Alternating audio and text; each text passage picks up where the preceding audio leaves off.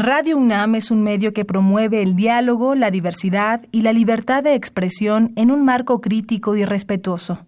Los comentarios expresados a lo largo de su programación reflejan la opinión de quien los emite, mas no de la radiodifusora. Radio UNAM y la Secretaría de Atención a la Comunidad Universitaria a través de la Dirección General de Atención a la Salud presentan Confesiones y confusiones. Un espacio de salud para los jóvenes.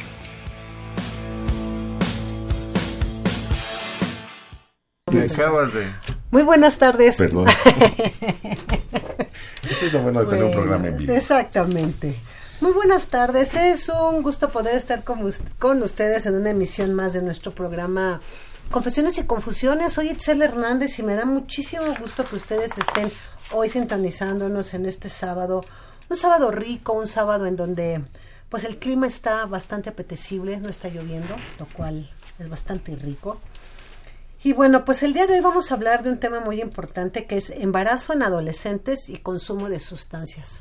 Siguiendo con nuestra línea de los sábados, de un sábado al mes, hablar justamente de adicciones, hoy quisimos dedicar un tema muy importante como es el embarazo en adolescentes que día con día crece y, ¿por qué no? Pues obviamente también con consumo de sustancias. Les recuerdo nuestros números, nuestro número 55368989, 55368989 y con mucho gusto podremos atender las llamadas que ustedes el día de hoy tengan. Y pues bueno, pues para eso tenemos el día de hoy a dos invitados maravillosos. El doctor Ángel Víctor Chilpa Garibay, él es médico de la delegación de México Oriente del Instituto Mexicano del Seguro Social. Doctor, bienvenido. Hola, muchas gracias Itzel, gracias por la invitación. Muchísimas gracias. Al licenciado Ricardo. Ricardo Pérez Martínez para servirle de Centros de Integración Juvenil. Perfecto, licenciado Cuauhtémoc Solís Torres. Hola, buenas tardes. Este, como siempre, un gustazo estar aquí. Y como decía Chel, un tema, ¿eh? Sí, claro. Que este, que hemos escuchado mucho. Yo he escuchado mucho a, a las autoridades del Seguro Social, a nuestro amigo Víctor Hugo Borja, Ernesto Krug. Y por otro lado, a, a la licenciada Carmen Fernández, la titular de Centros de Integración Juvenil. ¿Cómo se van vinculando estas cosas? Pareciera que estamos hab- hablando de, de dos cosas Diferente. diferentes, ¿verdad? Pero no tienen un vínculo bastante estrecho, sobre todo ya cuando nos ponemos a, a- trabajar con los jóvenes, cuando nos ponemos a ver un poco más a- allá de, de lo que fue el consumo o, o- o las causas del embarazo, y entonces Sí, estamos a ver que las conductas de riesgo se mezclan y bueno, dan como consecuencia un chorro. Desglosando. Y acabar hoy, ¿eh? porque siempre nos queda. Siempre nos pasa, yo lo sé. Pero bueno, antes que nada, a mí me gustaría mucho que ya para adentrar, antes de entrarnos al programa, me gustaría mucho que también eh, Ricardo nos, nos hablara eh, de la carrera que tienen programada para el día 27 Así ¿De es, el octubre? día 27 de octubre. en la maravillosa ciudad universitaria. Así es, me pongo de pie ante ese nombre. Sí, el 27 de octubre en conjunto con la universidad, la, la UNAM, vamos a tener una carrera, la quinceava carrera nacional contra las adicciones. Va a ser en el Estadio Roberto Tapatío Méndez, 8 de la mañana. Tenemos eh, carrera de 5 kilómetros y caminata. Para comunidad UNAM hay un descuento, ahí nos pueden consultar en, en la página de Centros de Integración Juvenil, así nos buscan. Pueden hablar al 52 triple 12 y ahí también les van a dar toda la información al respecto de la carrera. Es una carrera de 5 o 10 kilómetros que está bastante bien. Es un circuito muy bonito en el que van a correr, la verdad. Ese, ese circuito es uno de los más lindos dentro de Ciudad Universitaria. Sí, se va a correr hacia la zona deportiva, donde están los campos, el estadio de béisbol, todos los campos de fútbol, hasta llegar casi al estadio universitario y de regreso al estadio Tapatía.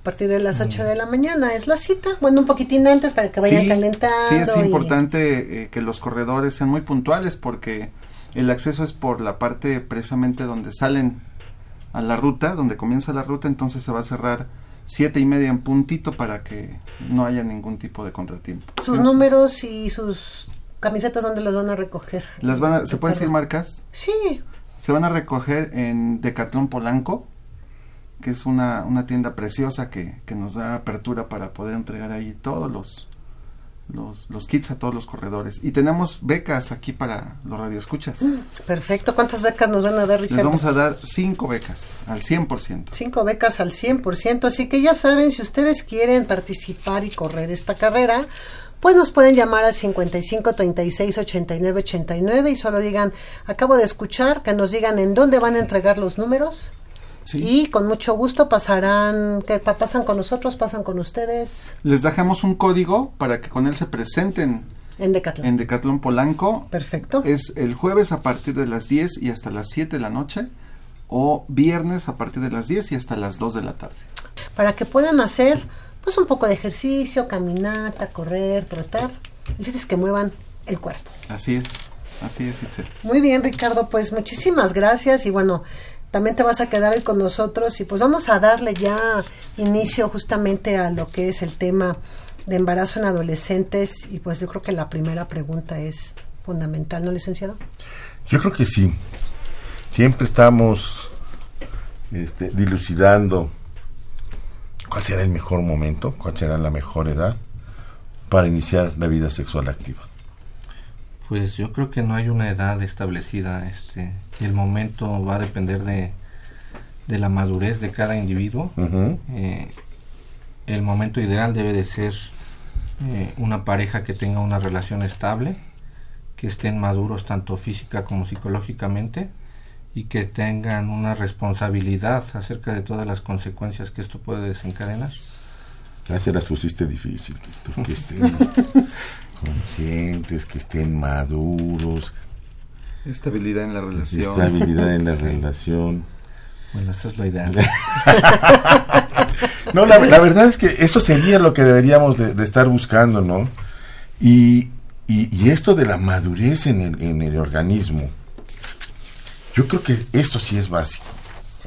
Eh, eh, sobre todo las chiquitas, las mujeres que inician con su vida sexual antes de los 15, 16 años, no, no han acabado ni siquiera de, de- madurar su, su sistema este reproductor, sus, todos sus sistemas, y, de repente someterlos a este otro gran cambio que significa la- las relaciones sexuales y hasta, hasta un embarazo, ¿no? Así es, no deseado. ¿Sí? Entonces, y luego ahorita hablamos de los embarazos no deseados porque, bueno, de repente me dicen es que yo sí lo quería. Y entonces, ¿qué onda? ¿Qué deberían de tener en cuenta antes de iniciar? Ok, tienen 15, 17 años, 18 años. ¿Qué deberían de tener en cuenta? Hasta 13, porque están embarazados Sí, desde los sí. 13 años, Sí, por sí, favor. O antes, y en las comunidades indígenas pareciera que, que es parte de los, de los usos y costumbres, pero bueno, vamos pensando En las citadinas. no, no en la citadina, sino en un momento más propicio, ok. menos complicado. ¿Qué, qué deberían de tener en cuenta, Ricardo? Pues de, de entrada, eh, para cualquier cualquier proyecto que, que uno desea desarrollar, que en este caso tener una vida sexual activa es todo un proyecto a muchísimo plazo, a largo- larguísimo plazo. Obviamente se tiene que planear. Y aquí es donde está el tema que juegan las drogas en, en la vida sexual, ¿no? En los embarazos. A veces, bajo el influjo de las sustancias, pues se llega a tener relaciones sexuales que no estaban planeadas y es cuando empieza a complicarse la historia. Pero antes de eso, ¿qué debería de tener yo en cuenta? Pues obviamente la seguridad, ¿no? La Ajá. seguridad de mi salud, Ajá. ¿no? El saber y tener conocimiento sobre los los eh, métodos anticonceptivos. A ver, pareciera que nunca fuimos jóvenes. Yo creo Por que favor, por ver, cuando Ángel. tuvieran 13, Por 14 favor. años. Por favor, Ángel, tú dile. pues, eh, la adolescencia como tal es una etapa de por sí difícil. Sí. ¿no? Eh, Sí. eh, la OMS la considera de los 10 hasta los 19 años. Y algunos este, autores todavía se van a los 22, Hasta los 22 años. sí, esperando a la maduración de- del lóbulo frontal. Y eh, es ahí en donde pues la gran mayoría de los muchachos eh, no toman todas las condiciones necesarias de protección, ¿no? Eh, yo creo que la estabilidad tanto emocional nuevamente, eh, incluso a veces hasta la estabilidad económica, ¿no? Porque el tener relaciones no nada más es, es tenerlas porque sí, tienen que invertirle tiempo, dinero, y esto va a ir eh, alterando otras cuestiones, tanto educativas, por ejemplo, de recreación. Es, es una etapa muy, muy complicada. Yo, yo, yo retomo esta parte que nos decía seguridad, sí, hay que hacerlo, pensar dónde, pensar con quién, ¿no? Así es. Ya, darse cuenta bien de con quién. Por favor, o sea. Sí, sí, sí, ahí sí, sí, puede, sí puedo escoger. No, pero bueno, yo creo que parte una de las características es la parte de cómo empiezo a relacionarme, ¿no? Ya sea como mujer o como hombre. Entonces, al pedirles que sean como un poco más selectivos a sí, esta edad, sí, sí, se vuelve también un poco complicado, sí, ¿no? Sí, pueden ser un poco más selectivos. ¿Ustedes creen realmente que sí, se puede no van a ser entrar con selectivos? Quasimodo. No, pues quién sabe, ya con el consumo del Ah, no, ya después todo vemos. eso. No, no, antes del consumo, por eso te decíamos que antes de. Iba a decir un chiste, pero es muy malo, entonces mejor no lo voy a comentar. Pero bueno, a final de cuentas no pasa por ahí, ¿no, doctor? Así sea, es, sí. Este es complicado porque eh, generalmente se inicia alrededor de, de la etapa escolar, ¿no? Ujú. este, en donde los amigos van a jugar un rol importante, eh, la sociedad como tal, los medios de comunicación, eh, eh, todas estas cuestiones van a alterar más ya su, su entorno de, de los muchachos, ¿no? Hace algunas emisiones este, veíamos, Ángel, que en, en no pocos casos los amigos los presionan para iniciar. Y como asumen que los amigos que presionan ya lo hicieron, pues no se pueden quedar atrás o no se quieren quedar atrás. Pero resulta que esos amigos que presionan tampoco lo han hecho, ¿eh? Así es. y nada más estuvieron. Eso de, en algún lado nos resultó esa plática, no sé, que con- ya, que ya platicando con los chavos, no, pues la verdad es que nosotros tampoco hemos empezado, pero él ya, ella ya o él ya empezó. Sí, la curiosidad, ¿no? Más que Pues sí, la presión de los pares, Sí, este, lo que decías, la, la, la presión social, los medios de comunicación, etcétera. La sobreinformación que tienen ahora los chicos, ¿no? Importantísimo el Sí, punto, ¿eh? sí, sí, tienen información de todo tipo, sin, sin filtros. Exactamente. Y, y creo que eso, la sobreinformación sin filtro es algo que se tendría que este, tocar siempre, ¿no? Con, con los jóvenes. Nosotros acá siempre les recomendamos que toda esta información que tiene que ver con, con salud y con autocuidado, la busquen siempre de fuentes este, acreditadas, de, fu- de fuentes fidedignas, como dice Itzel. Es bien importante, porque en la, en la red, en la internet, vamos a encontrar la respuesta que queramos, aunque sea la más falsa, pero como la vi en internet, ya La tiene acomodo, credibilidad y ya la voy acomodando o sea, como me conviene, ¿no? Sí. Y no, pues vamos buscando fuentes fidedignas, por eso estas, estas grandes ayudas que está incrementando el Seguro Social a través de sus de sus páginas de, de internet, Sí, de todo, todo lo que ustedes están haciendo, lo que hace Centros de Integración Juvenil, lo que hacemos en la Universidad Nacional y lo que hacemos muchos otros, pues somos quienes andamos muy cuidadosos con qué ponemos ahí, cómo lo ponemos, cuáles son las fuentes, y siempre procurando que quien lo lea quede debidamente informado. Pero bueno, pues Pero ahí está. yo creo que no solo es que nada más lo lea, ¿no? Sino que realmente también haya una persona adulta responsable que les dé una explicación real y honesta O a un de par, lo un que par es- bien, bien entrenado que les pueda dar. Sí, esa pero a lo mejor un par les puede dar información, pero si hay dudas que en el par no pueda contestarles, Que tenga ese respaldo. yo creo razón. que sí es muy, muy importante Sí. que esté un adulto siempre atrás de estos pares, apoyando toda la información, porque en verdad yo creo que eso es también una, una situación fundamental en en qué momento inicio mi vida sexual, ¿no? Sí, de hecho, eh, por ejemplo, eh, dentro de las estrategias que tiene el IMSS, hay un grupo especial para estos chicos que se llama Juvenims. Son pares exactamente eh, de la misma edad, porque son los que hablan igual que ellos, los que se entienden igual que ellos, y ellos van a las escuelas a dar este tipo de pláticas. siempre respaldados por el área de planificación familiar. Entonces, eh, hay estrategias en conjunto con la universidad. Por ejemplo, estamos yendo a, las facultades, a, a, las universidades, no solo de la UNAM, a la Universidad de Chapingo, a campañas de métodos de planificación familiar, porque es la población de riesgo. Es el punto donde tenemos eh, la mayor posibilidad de abarcar eh, pues una gran población que está vulnerable. Pero sí existen esas estrategias. Sí, claro, las instituciones se crearon para eso. Y los programas eh, como este, Juvenims, como los GAPS de, de Secretaría de Salud de la Ciudad de México, uh -huh. los promotores este, juveniles de centros de integración juvenil, o los que tienen los UNEMESCAPA, uh -huh. ¿no? Son, son estrategias bien importantes porque de joven a joven Exacto. se llega mucho mejor a veces. No, a veces es comprobado. ¿eh? Nuestras, estrategias, nuestras estrategias, como dice él, están justamente basadas en eso. En, mucho en la, sí, en claro. la intercomunicación con, entre pares y nos funciona todo dar. Sí. sí, respaldados siempre, vigilados por un, un adulto, por un profesional que pueda corregir o aclarar dudas. Y sobre todo que en esa información que demos no sea una información que tenga que ver con mi manera de pensar.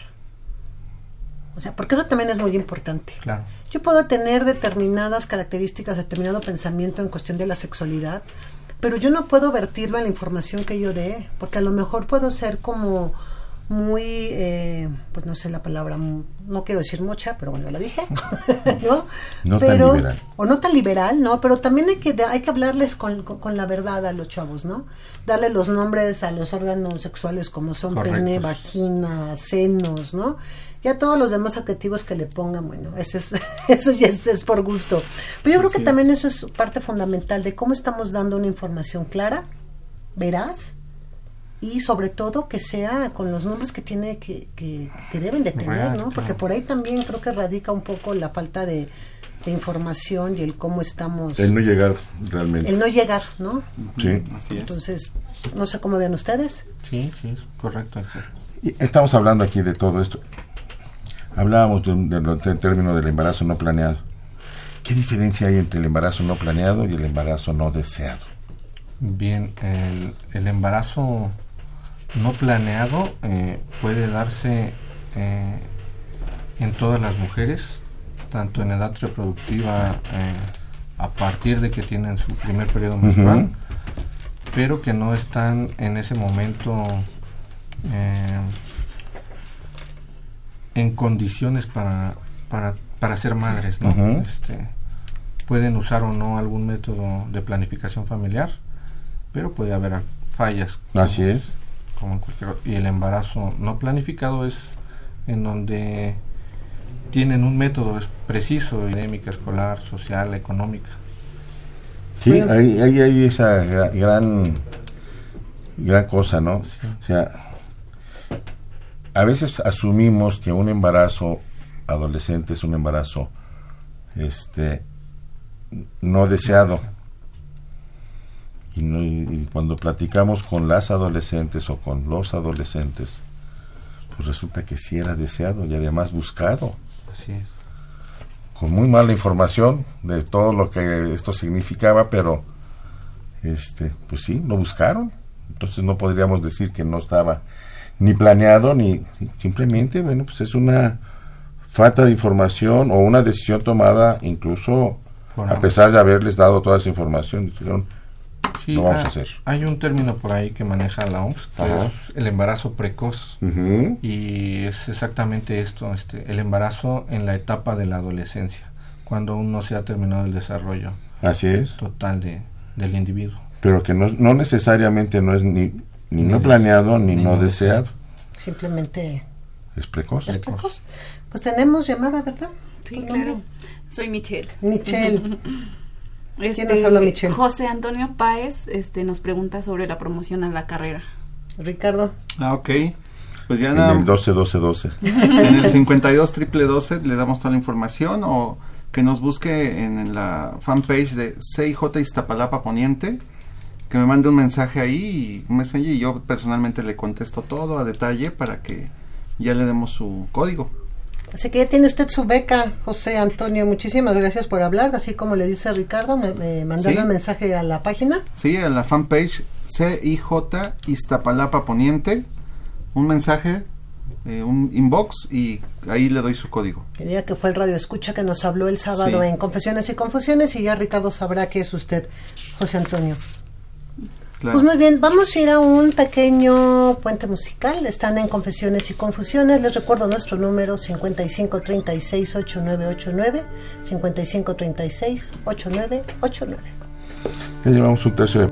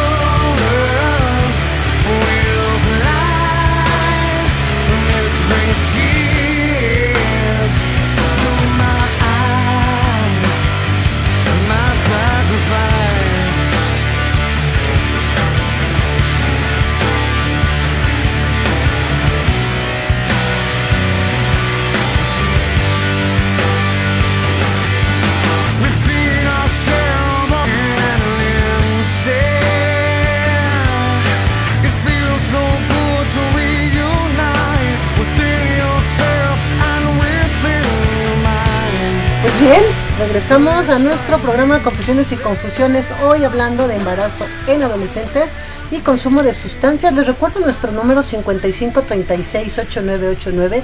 5536-8989. Ya solo tenemos cuatro becas para la carrera del próximo 27 de octubre que se realizará en Ciudad Universitaria y que las hace el Centro de Integración Juvenil y que nos hizo hoy el, el- el favor de regalarnos cinco becas, de las cuales ya una ya está para José Antonio. Una ya, ya está. Perfecto, pues eh, yo creo que algo muy importante para que esto no suceda en los embarazos en adolescentes, o los embarazos precoces, o los no planeados, o los no deseados, es que demos la información como la, como, como la tengamos que decir, que es lo que estábamos platicando antes de irnos justamente al corte, ¿no? Hablar con la verdad, decirles qué va a pasar y decirles que pues obviamente en una relación sexual que pueda tener solo una relación sexual, pueden quedar embarazadas. Porque también es la verdad. Sí, así es.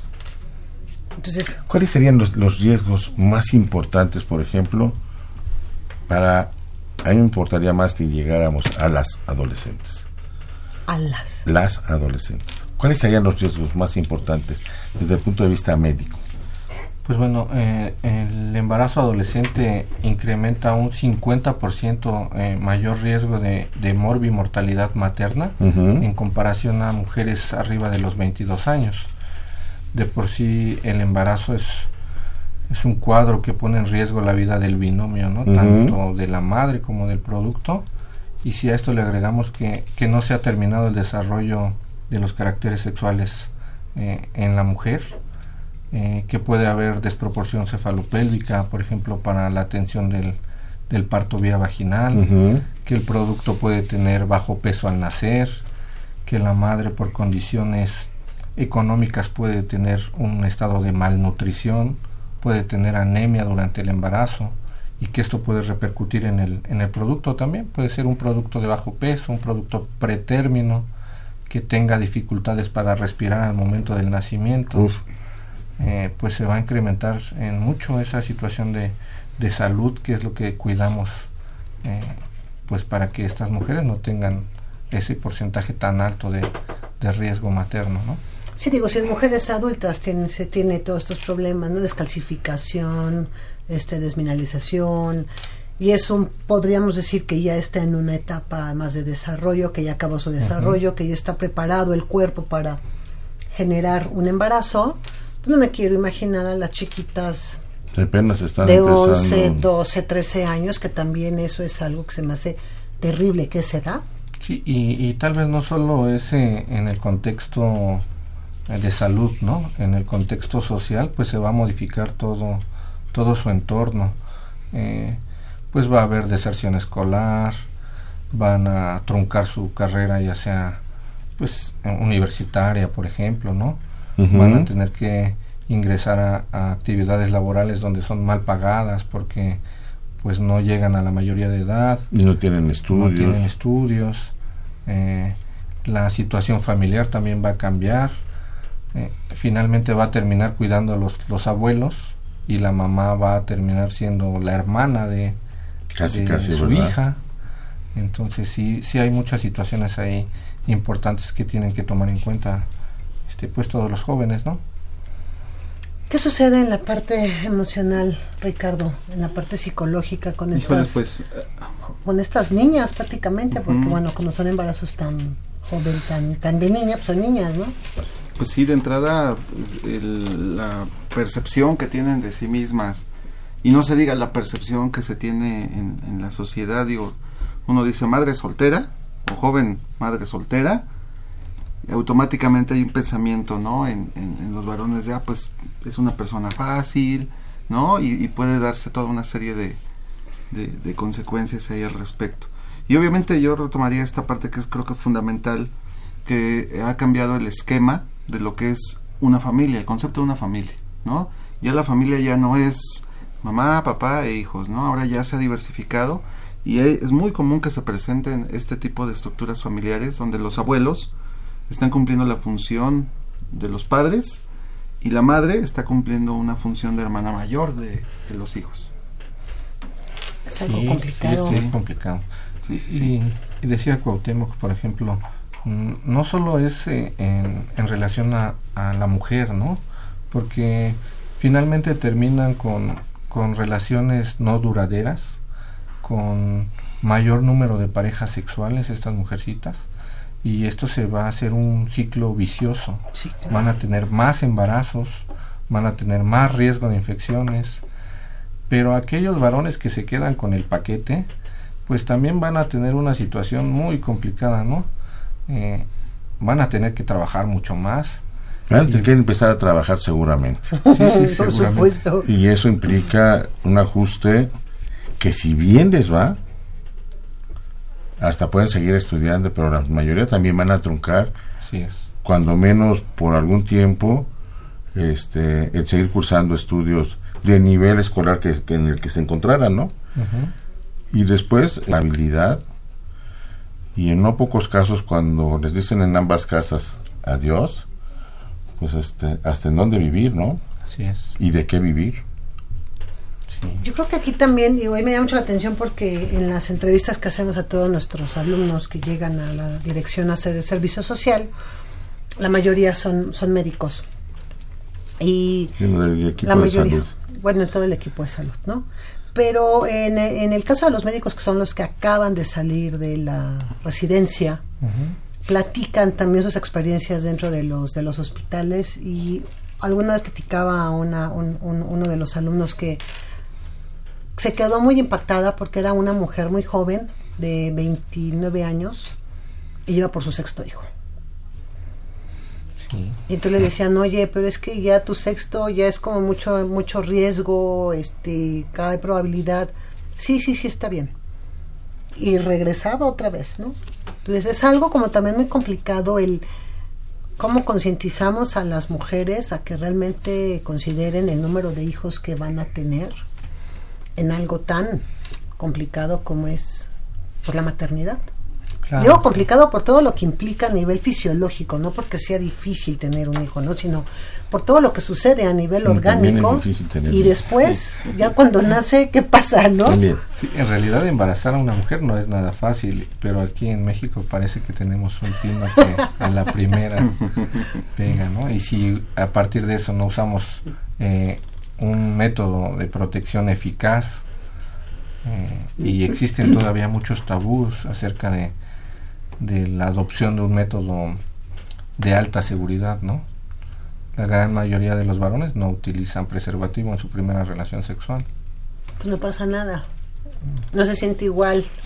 Dicen que es de chocolate. Exacto. ¿no? Esa primera relación. O es fajar, Chicos. es como fajar con guantes, ¿no? Dicen también. O sea, si vamos a todas las partes de peros que- Claro. que, que se ponen. Yo creo que también tiene que ver con una cuestión educativa Sí, sexual. así es. La educación empieza en la familia. Este, y creo que esto lo hemos delegado mucho a las escuelas o a otras instituciones, ¿no? Ojalá lo delegaran a las escuelas. Pero parece que se lo, se lo delegamos a los amigos de los hijos, a, a ver quién les dice, porque pues yo cómo voy a hablar con ellos. No sé cómo entrarle al tema. ¿Sí? Sí. Y entonces a veces entre los papás se echan la bolita, ¿no? No, pues tú habla con no. Y si es mujer, pues, le echan la bolita a la mamá. Y si es hombre, le echan la bolita al papá. Y la verdad, no saben cómo entrarle. Pues es que ellos tampoco saben cómo llevar Exacto. su sexualidad. Así es. Así es, porque Sí. tampoco lo recibieron. Tampoco lo recibieron. Y ahora se enfrentan a, a unas generaciones que ya vienen con mucha información de esto. Traen mucha información teórica, mucho mejor información teórica que la que pudimos haber tenido nosotros, pero los papás no saben cómo enfrentarlo, ¿eh? Entonces a, a veces pareciera como, como aquella cosa de que de aquel chiste que decía que llega el papá y les dice vamos a hablar de sexualidad, ok, ¿qué quieres saber papá? Sí. Sí, Así es. Porque trae mejor información, no trae información desde la primaria. ¿Sí? Y este y si bien no, no están ejerciendo su vida sexual, pues ya traen algunas cosas que si no sabemos eh, enfrentarlas, que si no sabemos aprovechar esa información, podemos llegar a desvirtuar todo lo que ya se hizo antes. Sí. Por eso te digo, ojalá nos lo dejaran a las escuelas porque entonces podríamos seguir este, diciendo y haciendo y con la ayuda de ustedes, este, ahí, ahí habla con tu hijo y pues, ¿qué le digo? O ahí habla con tu hija y, y cómo lo abordo, cómo le entro. Y cuando no existe una contraparte, cuando no existe la mamá o cuando no existe el papá, la cosa se complica más. Mucho más. Así es, sí. Sí, entonces, pues ojalá que tuviéramos idea de qué es lo que ya saben, que nos adentráramos un poquito en, en conocer por dónde andan y que no le tuviéramos miedo, así como dice a Itzel, a decir las cosas como son, porque es una manera muy fácil de ganarse la confianza. Ah, va- vamos a hablar ahora sí en serio. No vamos a hablar de abejitas ni de, nada, Ni de cigüeñas. nada. Sí, de Que vienen, París. que, claro, Ni que de cargando París, ya los bebés en no. pañales. que me hubieran dejado en París, pues ¿para qué me trajeron? ¿No? A ver, a mí me gustaría mucho que nos que nos comentaran esta parte de cómo lo enfrentamos, Eso era lo que estaban. cómo lo enfrentamos, cómo lo enfrentamos las mujeres, cómo lo enfrentan los hombres. Aquí nos- ahora sí hay mayoría para que el licenciado no diga que le echamos Ya, ya, por fin. Tenemos cuatro adultos y un menor aquí con nosotros. ¿Cómo lo enfrentan la pareja y cómo lo enfrentan las familias? Porque también es muy cierto. O sea, la, la, la mujer desde el aspecto en el momento en el que empieza a haber un retraso en la menstruación, empieza la cuestión complicada. Claro. Y no es algo muy agradable, porque empieza el nervio. Y si estoy embarazada, y si esto, y si aquello, y entonces empieza una serie de pensamientos, la verdad, que sí se vuelven, pues no muy agradables y generan mucho estrés. Y en el caso de los hombres, ¿cómo, cómo, cómo lo enfrentan cuando la pareja les dice, ¿qué creen? Se me ha retrasado mi periodo menstrual y creo que estoy embarazada. Suaz. Pues sí, es que eh, aquí las diferencias de género son muy marcadas. Digo, me voy a regresar poquitito nada más. Las mujeres padecen mucho, en- eh, o la gran mayoría padecen mucho en su, en su periodo menstrual, en su- durante su menstruación, muchos dolores, cólicos, eh, malestares en general, este, y así son varios de sus, de sus eh, Ciclos. ciclos y en diferentes aspectos de su vida y, y por supuesto que en el, en el conocimiento o el supuesto de un embarazo también existen esas diferencias y pareciera ser que hay mayor eh, dificultad para poderlo asimilar por parte de las mujeres. El varón de entrada tiene dos posibilidades, es decir, y así lo hacen, ¿eh? ¿No es mío? O me, me voy a animar y voy a, a asumir la responsabilidad, ¿no? Y en el caso de las mujeres, No ¿qué voy a hacer, no? Sí. Independientemente de... Y yo creo que no están pensando en ese momento en, en, en el, en el padre, están pensando en qué voy a hacer yo. Y es una condición que en nuestra cultura es muy marcada. ¿Cómo lo voy a enfrentar? Sí. O sea, es decir, En, en mis yo, diferentes eh, este, Sí, claro. lugares de vida, ¿no? Sí. ¿Cómo lo voy a enfrentar? Quiero empezar con mis hermanos, con mis papás, con el resto de mi familia, con mis compañeros en la escuela, con mis amigos, con la gente que además este, con la que he tenido problemas y entonces se van a estar riendo y me van a estar señalando. Y, hago esta referencia porque me vino a, a la mente un, un video que ahora en agosto me hicieron favor de entregarme unos alumnos de Prepa 6 Muy bueno, por cierto. y se los voy a compartir. Que justamente habla de todo esto. ¿Sí? Y, y- y habla de- de- de- del colofón que tenemos aquí para cerrar el programa, de la liga de todo esto, con otras actividades de riesgo que implican el consumo de sustancias. De sustancias que puede ser desde alcohol y lo más básico una cerveza, hasta cualquier otra no, no, este, no legal. Y entonces, ¿qué hacen? ¿Qué hace una, una- qué hace una, una, mu- una mujer este, para enfrentar todo eso, no? Algunas pues, se vendan. ¿Verdad? Los- ustedes, ustedes lo deben de saber porque ¿qué deben de tener. ustedes, Es que aquí tengo a, a dos de nuestras integrantes de este Del grupo de- del equipo de grupo salud. de, de salud de nuestras estudiantes en servicio social que nos van a dar la- su opinión porque son damas y ellas seguramente han visto de cerca qué ha pasado con, con alguien que conozcan sobre sobre todo esto cómo enfrentan las mujeres todo esto ¿Tu nombre? Bueno, mi nombre es Nancy. Muy bien, Nancy, ven, siéntate aquí. Bueno, Le damos a Michelle. pues desde luego creo que para la mujer obviamente también es un impacto pues muy fuerte, en primera en su realidad, ¿no? Es un cambio total, ¿no? Y como bien lo dicen, ¿no? Así como para el hombre es este, pues, mm, ¿cómo decirlo? Eh, de repente siente que ya su vida va a cambiar por completo y, y ya sus amigos, sus papás, qué van a pensar, etcétera.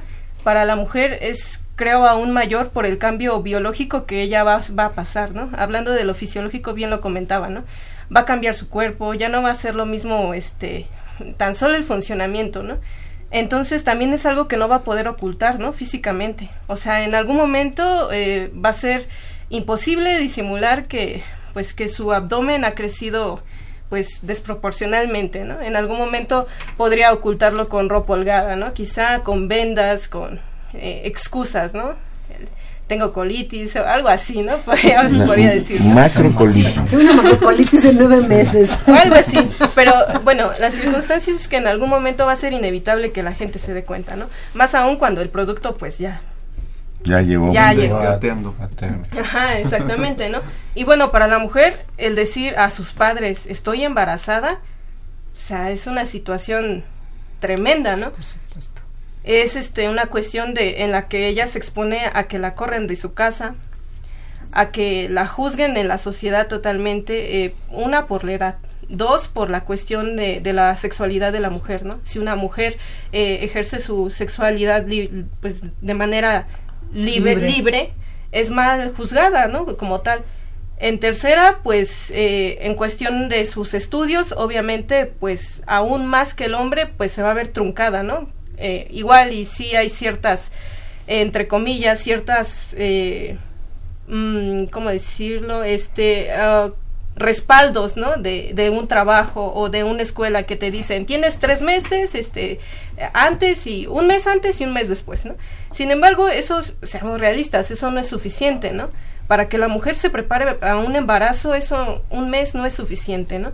La lactancia, la educación, o sea, es un panorama tan grande que a la que la mujer específicamente se tiene que enfrentar, sumado a que tiene que pensar, mi pareja lo va a aceptar o me va a abandonar, ¿no?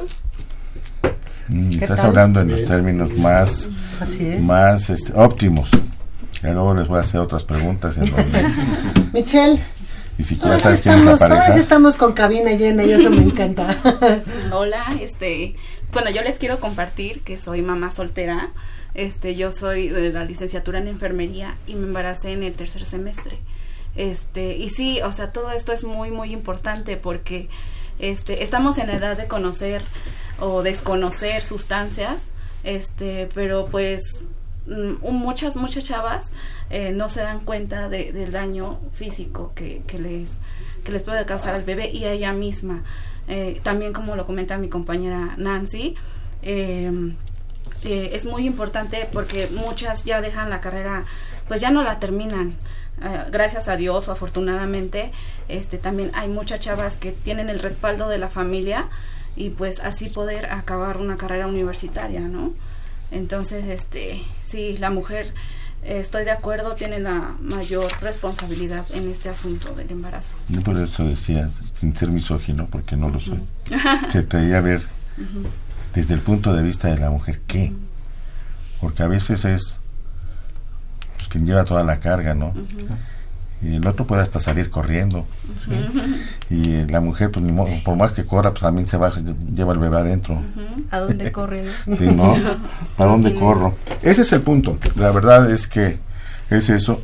Y ahora, ligado, como ya nos, ya nos dio la, la introducción, Michelle, a otra, a otra actividad de riesgo, si consideramos a- el, el inicio prematuro de las, de, de las este, relaciones sexuales como una de las actividades de riesgo y le agregamos consumo de sustancias lícitas o ilícitas, ya no me quiero meter mucho en, en- en- Consumo de sustancias, nada más.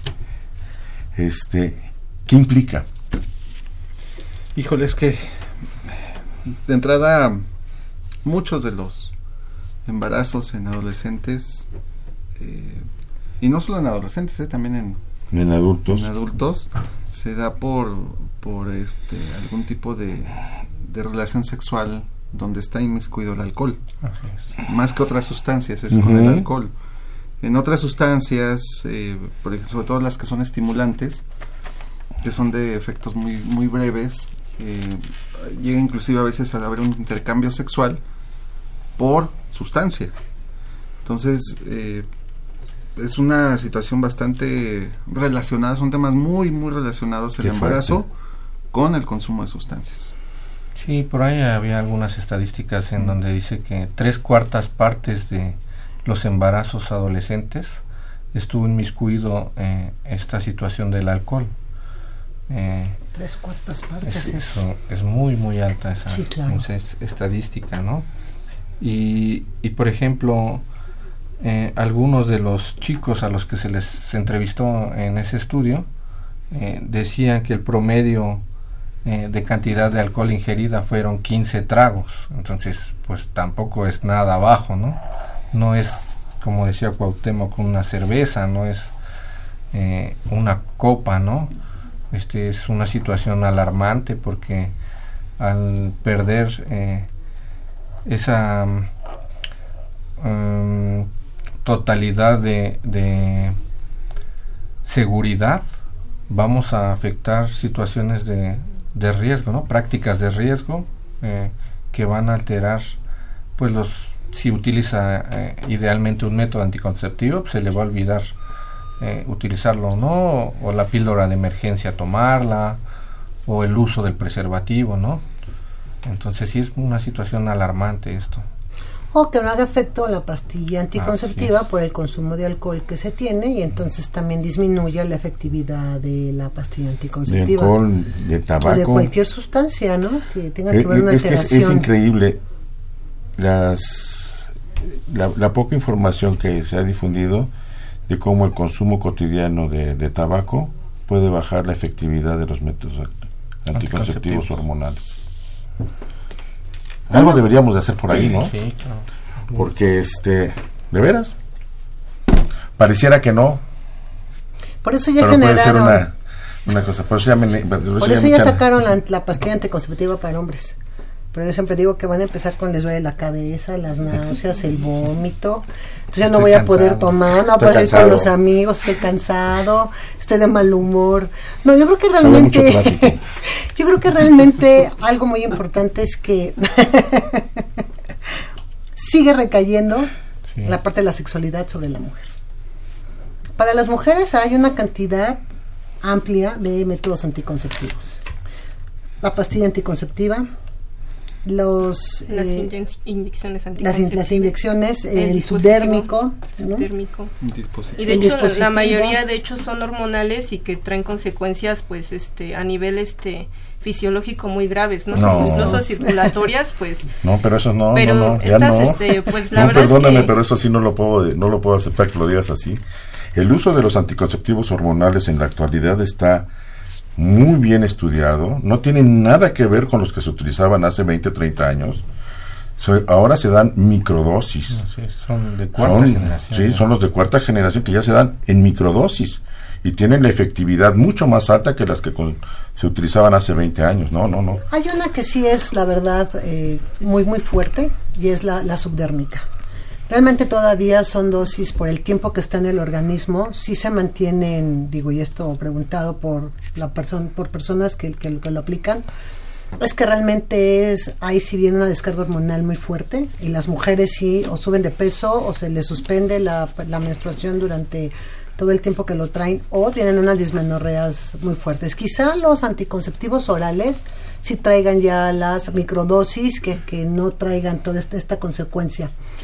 Pero retomando esta parte, yo creo que definitivamente la responsabilidad pues es de dos, no nada más es de la mujer. Si la mujer es la que se embaraza, definitivamente sí es la que tiene toda la situación de pasar nueve meses embarazada y aparte toda una vida hasta mucho tiempo después para hacerse responsable de los hijos. Y yo creo que aquí debería de ser de ambos, Compartida. o compartida Y, definitivamente. y- y además es lo ideal, ¿eh? La combinación de un método hormonal con uno de barrera. Así es. que es un condón nada más lo que se les pide Así que se pongan, ¿no? así es. Solo un condón, hay de sabores, La- de tamaños. La, de, este, la combinación ideal es esa. Sí, Una me previene el embarazo y otra una, una infección de sexual, transmisión claro. sexual. Y estamos hechos. Sí, en la actualidad, como decía Cuauhtémoc, eh, la cantidad de métodos anticonceptivos modernos este, es una gama muy amplia. Eh, ah, se recomienda el uso de anticonceptivos reversibles de acción prolongada para esta etapa de, de la adolescencia, digamos que es la primera línea de acción para ofrecerle a, estos chicos, ¿no? Y estamos hablando de dispositivos, dispositivos especiales para las mujeres que nunca han estado embarazadas, son más pequeños, hay la T de cobre, hay dispositivos medicados, eh, como decía el implante subdérmico, eh, inyectables de larga duración. eh, entonces yo creo que sí, no es una excusa. Eh, la información es la que debemos de ofrecerle a los chicos para que ellos tomen la decisión correcta, siempre usando el uso del doble método, ¿no? Este, independientemente de, de si tienen un método eh, ideal o no, tienen que usar preservativo.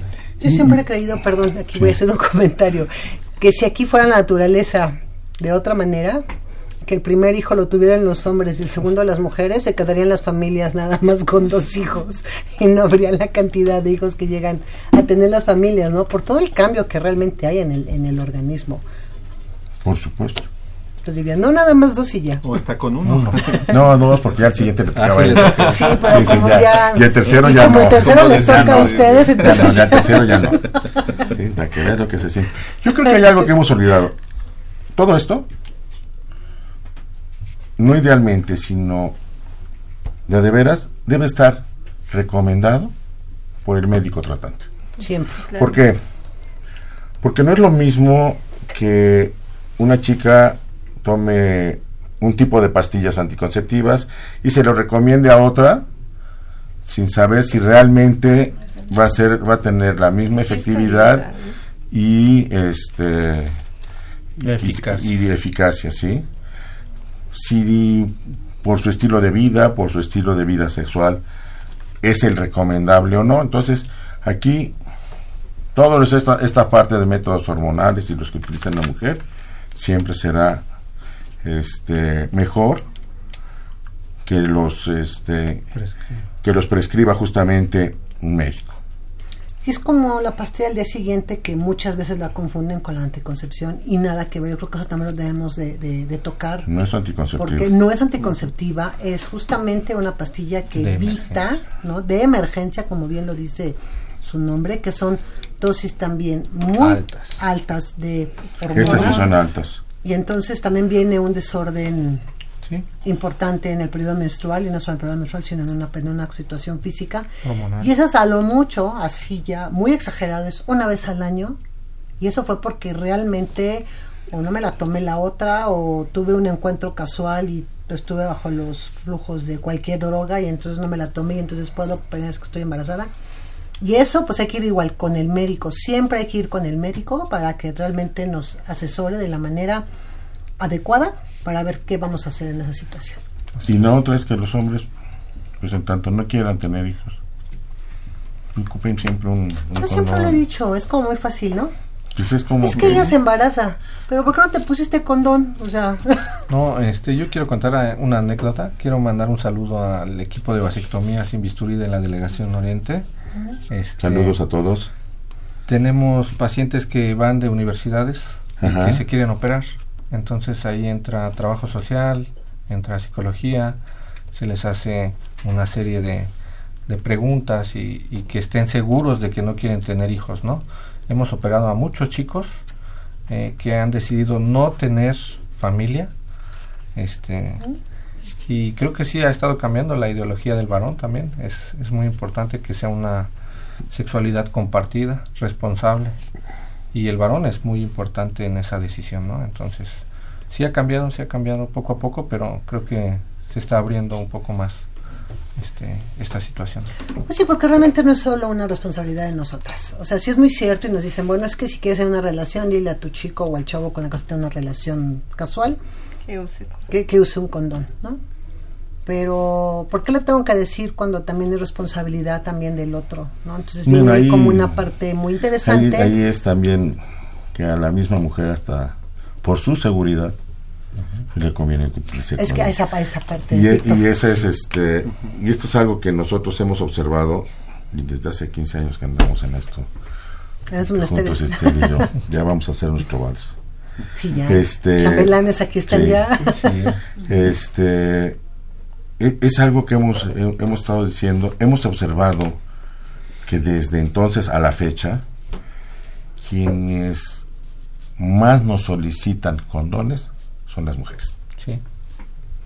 tienen mejor idea de lo que de lo que están arriesgando de, de qué es lo que puede pasar y, y no este, no sería raro que ellas sí dijeran bueno aquí está el condón no hay de que Tarjeta no estábamos este Tarjeta y si no lo quieres ocupar Pues no hay. pues adiós no hay Dos Sí. amarillas amonestado y se sale de Sí, coche. ¿verdad? sí, sí, sí, porque si no, se, este, se arriesgan también ellas mucho. Pero esto es mucho con base en la información que se les ha dado, mucho con base en esa apertura que, que hemos tenido de muchas autoridades y ojalá que esto se pueda seguir incrementando para poder seguir dando esta información y esta correlación perversa de consumo de sustancias como práctica de riesgo y tener sexualidad, eh, ejercer la vida sexual activa, este, pues ojalá que podamos seguirla discutiendo, seguir aconsejando, no lo hagan. Finalmente, después de cuatro tequilas sigue igual, no se ve tan bien. Sí, no, no las cosas se ven diferentes. Pero no, no, no. Y esto que, que bien decías, ¿no? Los consumos fueron además extraordinarios. Alarmantes. Alarmantes. tres cuartas partes, es que me quedé. No, tres cuartas partes, me- pero además con, con más de. 10 copas en esa ocasión. Pues es que ahí más que nada depende de los ambientes, ¿no? O sea, si asociamos en, en qué ambiente se da, pues el ambiente del alcohol es propicio, es decir, una fiesta, ¿no? Es propicio para que se preste a, pues, conoces una chica, este, algo casual, pues acá se presta, ¿no? Los ambientes, ¿no? Los antros, ¿no? En la presencia de drogas, ¿no? Pues ahí también podemos asociar, ¿no? Ahí el- los ambientes son importantes, ¿no? Ver en qué ambientes está la juventud, ¿no? Obviamente, ¿no? Y la seguridad que hay eso- en esos ambientes, ¿no? Que principalmente ahí es donde se dan las dos cosas, ¿no? Las relaciones sexuales sin protección y el uso de sustancias, ¿no? Y pues sí, aunque no lo crean realmente, en los antros Sí. Se dan relaciones sexuales. O También. después, ¿no? Porque pues No, digo, yo, También- yo la verdad en alguna época pues, me contaron, no, no es cierto, en, en- en- en la época justamente de que uno pues anda en la fiesta, ¿no? Y me tocó en varios lugares donde íbamos ver realmente ya por consumos de alcohol a los chavos tener relaciones sexuales ahí en el lugar y así como si nada pasara, yo decía, Como que habían perdido cualquier relación que con la sí, con, con- ¿no? con Dije, el cotidiano, ¿qué con la no? Entonces sí realmente son estas situaciones que debemos de poner muy en claro, debemos de ser también muy explícitos también con nuestros adolescentes, sí capacitar justamente a los pares para que bajen la información como deben de ser. Los chavos que tienen mi edad, que pues obviamente me digo otro chavo de edad, obviamente atrás siempre el adulto con el conocimiento y la, y la responsabilidad que esto implica. Y pues bueno, desafortunadamente el tiempo se empieza a acabar dije. acabar y acabar. A mí me gustaría mucho que empezáramos con las conclusiones, Víctor o Ángel, Ángel, Víctor, Víctor Ángel, como me lo pusieron a Víctor, por favor. Pues no, creo que es una etapa difícil en donde los cambios van a ser no solo físicos, este lo ideal sería no diagnosticar embarazos adolescentes, sería prevenirlos. eh, y creo que estamos involucrados todos, la sociedad, los medios de comunicación, como ustedes, este es un espacio, eh, de verdad los felicito, que, que estén em, dando un, un poco de su tiempo para que los chicos estén informados. Eh, los padres es un, un pilar importante, la familia, pero lo más importante es la responsabilidad propia, ¿no? Tanto del varón como de la mujer. Y ahí radica este, esencialmente el evitar este tipo de, de problemas, que es un problema de salud pública, ¿eh? no solo en México, a nivel mundial. Por supuesto. Ricardo. Pues el, más que una conclusión es una recomendación para los, los jóvenes, las jóvenes, sobre todo para las jóvenes. Eh, creo que el, el único invitado que no convocan a las fiestas, a los antros, es a nuestro freno de mano, que es nuestro lóbulo frontal. Ese siempre lo dejamos en casa, ¿no?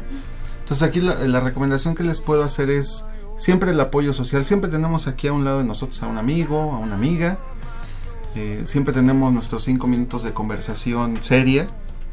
Y entonces, en esos cinco minutos de conversación seria, planear. Tú en esta ocasión me vas a cuidar. Como, como hacen con el conductor designado, hacer algo similar en este tema, ¿no? O sea, Claro. si ves que yo me empiezo a quitar mi freno de mano con las tres o cuatro copas que me tomé de más, tú estás ahí presente y en este caso a ti te, te toca apoyarme. Porque en la siguiente me tocará a mí apoyarte a ti, ¿no? Muy bien. Pues bueno, también al licenciado Gustavo Solís, muchísimas gracias. De nada. Isaac verdad, también que estuvo aquí. Que Isaac que no quiso hablar. Isaac que no quiso Nada, más- hablar. nada más nos decía que sí, nos pasaba lo, que teníamos que decir. ¿Podemos decir algo si se puede? Gracias, Claro. tiempo. No, muchas gracias por el espacio, gracias, licenciado Cuauhtémoc. Gracias este. Seguimos a la orden. Muchísimas gracias a Soco, que hoy nos acompañó en los controles. Muchísimas gracias. Crescencio Suárez en la continuidad. Y al señor de la voz bonita, Jesús Ruiz Montaño. Y por supuesto, a todos los que hacen posible el programa Confesiones y Confusiones. Nos escuchamos el próximo sábado. Vamos a hablar de un tema del Día del Médico. Entonces, sintonícenos, por favor. Por favor, felicidad a todos los médicos. Eh, Confesiones y Confusiones se despide. Hasta el próximo sábado.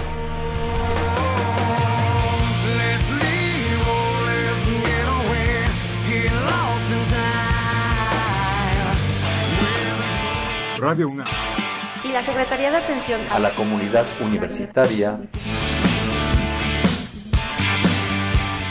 a través de la Dirección General de Atención a la Salud Presentaron